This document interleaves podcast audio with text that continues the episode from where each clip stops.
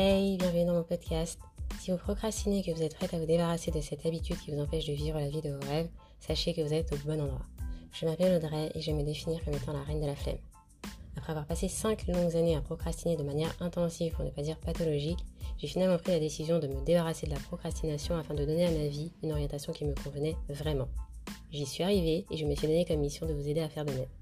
À travers les différents épisodes de ce podcast, je vais donc partager avec vous mes conseils, astuces, méthodes, anecdotes pour vous permettre d'acquérir l'état d'esprit et les outils nécessaires afin que vous puissiez dire adieu à la procrastination une bonne fois pour toutes. Vous êtes prête Oui? Alors on y va. Bienvenue dans ce nouvel épisode de mon podcast. J'espère que vous allez bien, que vous êtes en pleine forme et que tout se passe au mieux pour vous. Aujourd'hui, j'ai décidé de vous parler des avantages qu'il y a à avoir un ou une partenaire de responsabilisation. Je n'ai pas choisi ce sujet au hasard, il est dans la continuité des deux précédents épisodes qui traitent des méthodes et astuces pour atteindre ses objectifs. Dans ces épisodes, je vous parlais principalement de la façon dont on pouvait entraîner son mental pour atteindre son but. Et dans cet épisode, je vais vous parler de la façon dont une personne tierce peut nous aider à rester motivée, déterminée et constante lorsque l'on cherche à atteindre un objectif. Tout d'abord, on va définir ce qu'est un partenaire de responsabilisation. C'est une personne qui peut faire partie de notre entourage, donc ça peut être un ami, un parent, un frère, une sœur, une cousine, un mentor, peu importe, ou une personne qui n'est pas forcément proche de nous, mais qui a un objectif similaire au nôtre et qui a un rôle bien précis qui est celui de nous accompagner durant notre cheminement slash processus. Cet accompagnement peut se faire de plusieurs façons. Premièrement, notre partenaire de responsabilisation va nous soutenir et nous motiver de manière régulière sans être directement impliqué dans le processus. Deuxièmement, notre partenaire de responsabilisation va nous soutenir, motiver, challenger en étant directement impliqué dans le processus. C'est-à-dire que la personne a le même objectif et s'est engagée à l'atteindre en même temps que nous. Troisièmement, notre partenaire de responsabilisation va effectuer un suivi régulier pour savoir où nous en sommes dans le processus, comment ça se passe, est-ce qu'on s'en sort, est-ce qu'on fait preuve de constance, etc. Et le quatrième point, c'est que la personne va également avoir pour objectif d'appliquer les récompenses et ou les pénalités prévues en cas de succès ou d'échec de la mission. Il faut savoir qu'il y a plusieurs avantages à prendre ce type d'engagement avec une personne extérieure et donc d'opter pour un partenariat de responsabilisation. Le premier avantage, c'est le fait d'avoir une personne qui est au courant de notre objectif et qui va nous permettre d'une part de ne pas nous sentir seuls pendant notre cheminement et d'autre part d'avoir une sorte de pression entre guillemets saine car on sait qu'on va devoir rendre des comptes à une personne tierce et que ça va nous obliger à faire l'effort d'aller au bout de ce qu'on a commencé.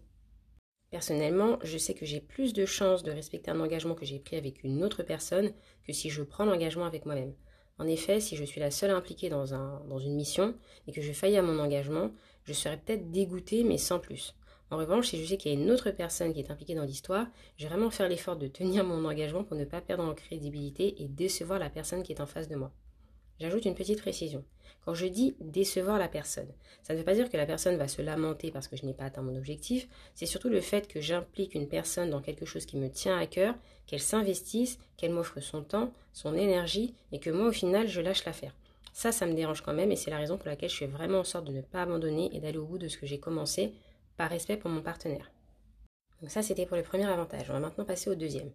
En ayant un suivi régulier, on a plus de chances de persévérer dans notre cheminement et d'éviter de faire traîner la mission en longueur. Parce que quand on fait des points réguliers, on est en mesure de constater nos avancements, de faire des ajustements si nécessaire et de redresser la barre si on sent qu'on en a besoin. On ne reste pas là à stagner pendant 150 ans ou à s'enfoncer sur un chemin qui ne nous convient pas. J'espère que c'était clair. On va maintenant aborder le troisième avantage qui s'applique quand notre partenaire de responsabilisation a le même objectif que nous ou s'il l'a déjà atteint quelque temps avant nous. Cet avantage, c'est le fait d'avoir quelqu'un avec qui partager ses doutes, incertitudes, questionnements, coups de mou, tout en sachant qu'on recevra en retour du soutien, de la compassion, des conseils et des encouragements. En effet, si votre partenaire de responsabilisation est dans le même bateau que vous ou s'il a déjà vécu ce que vous êtes en train de vivre, il saura vous comprendre, vous épauler et vous soutenir entre guillemets correctement. Maintenant, on passe à la partie qui est un peu plus sensible. Là, on a fini les avantages. Hein. On va maintenant passer pardon, à la partie un petit peu plus sensible, qui est de bien choisir son ou sa partenaire de responsabilisation. J'insiste sur bien choisir, car tout le monde n'est pas forcément un bon partenaire de responsabilisation, et ça, faut le savoir. Je vais donc vous donner mes conseils. Le premier point, c'est de choisir une personne qui comprenne notre objectif. C'est hyper important car si la personne ne comprend pas pourquoi on se fixe cet objectif ou si elle ne partage pas notre point de vue, il y a de fortes chances que le partenariat ne fonctionne pas correctement.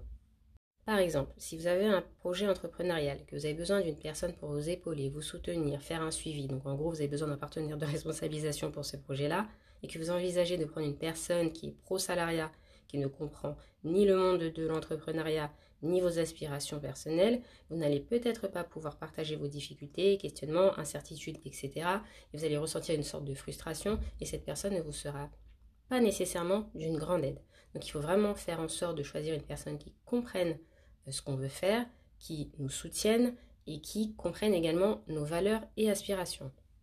Le deuxième point, c'est de s'assurer de choisir une personne qui nous challenge et qui nous pousse à nous dépasser. Si on choisit une personne qui est trop souple, entre guillemets, qui nous caresse dans le sens du poil, excusez-moi l'expression, qui n'ose pas nous contredire, on ne va pas forcément faire l'effort de se donner au maximum, on va rester dans sa zone de confort, notre progression, notre cheminement ne sera pas forcément aussi rapide qu'il pourrait l'être. Donc on va vraiment faire en sorte d'aller vers une personne qui nous, aide à faire un peu plus, qui nous aide à viser plus haut et qui nous oblige à nous challenger. Le troisième et dernier point, c'est de choisir une personne qu'on aura peur de décevoir. Dit comme ça, c'est un peu bizarre, donc je vais vous donner un exemple afin que ce soit plus parlant. En ce qui me concerne, je sais que je ne peux pas prendre des personnes avec qui je suis super à l'aise en tant que partenaire de responsabilisation, parce que je me dis que même si j'échoue, si je ne vais pas au bout de ce que j'ai commencé, la personne ne m'en voudra pas car elle me connaît et même comme je suis. Toutefois, comme je l'ai dit précédemment, face à une personne que je ne connais pas forcément très bien, je fais au mieux pour donner le meilleur de moi-même afin de ne pas perdre en crédibilité car j'ai déjà beaucoup donné à ce niveau-là, CF, l'épisode numéro 19, je crois, qui s'appelle 5 ans de procrastination, ce que ça m'a coûté. Et euh, voilà, donc ça c'est une parenthèse, je ferme la parenthèse. Je fais en sorte de ne pas perdre en crédibilité, de donner le meilleur de moi-même, de faire des efforts pour que la personne puisse se dire, bon, même si elle va pas au bout, c'est pas grave, elle a été régulière, elle a fait ce qu'il fallait, elle a fait le boulot, sa crédibilité n'est pas remise en cause. On arrive maintenant à la fin de cet épisode et on va parler des points à prendre en compte avant de mettre en place un partenariat de responsabilisation. Le premier point, c'est de définir clairement l'objectif que l'on se fixe et s'assurer que notre partenaire de responsabilisation l'ait bien compris. Pour rappel, je partage mes conseils pour se fixer un objectif correctement dans l'épisode numéro 21 et également dans un article sur mon blog qui s'intitule Mon secret pour atteindre mes objectifs. Je mettrai les liens d'accès dans la description, comme ça ce sera plus facile pour vous. Le deuxième point, c'est d'énoncer clairement ce que vous attendez de votre partenaire. Si vous ne le faites pas, vous prenez le risque de créer des confusions de générer de la frustration de votre côté ou du sien.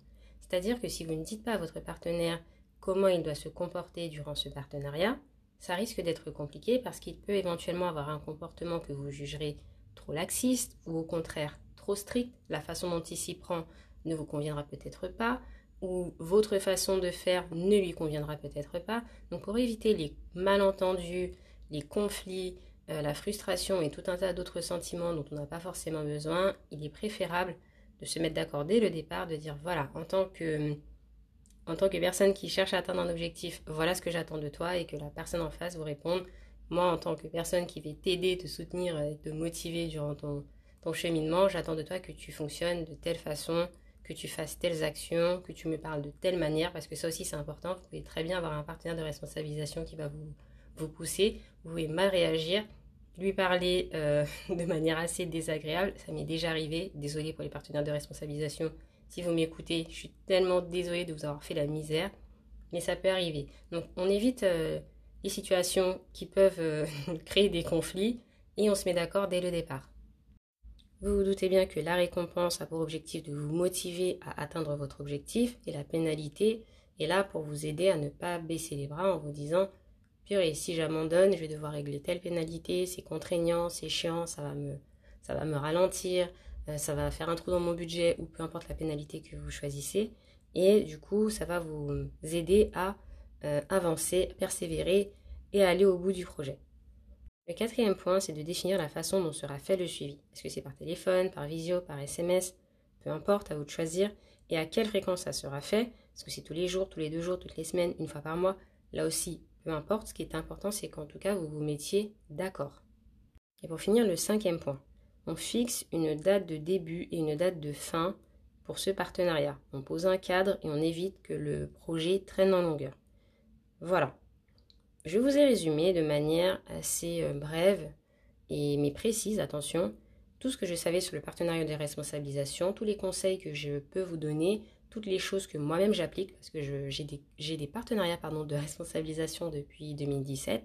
Donc euh, ça va, je sais à peu près comment ça fonctionne, les choses à faire, à ne pas faire, ce qu'il vaut mieux euh, privilégier, ce qu'il vaut mieux éviter. Donc j'ai tout condensé dans cet épisode.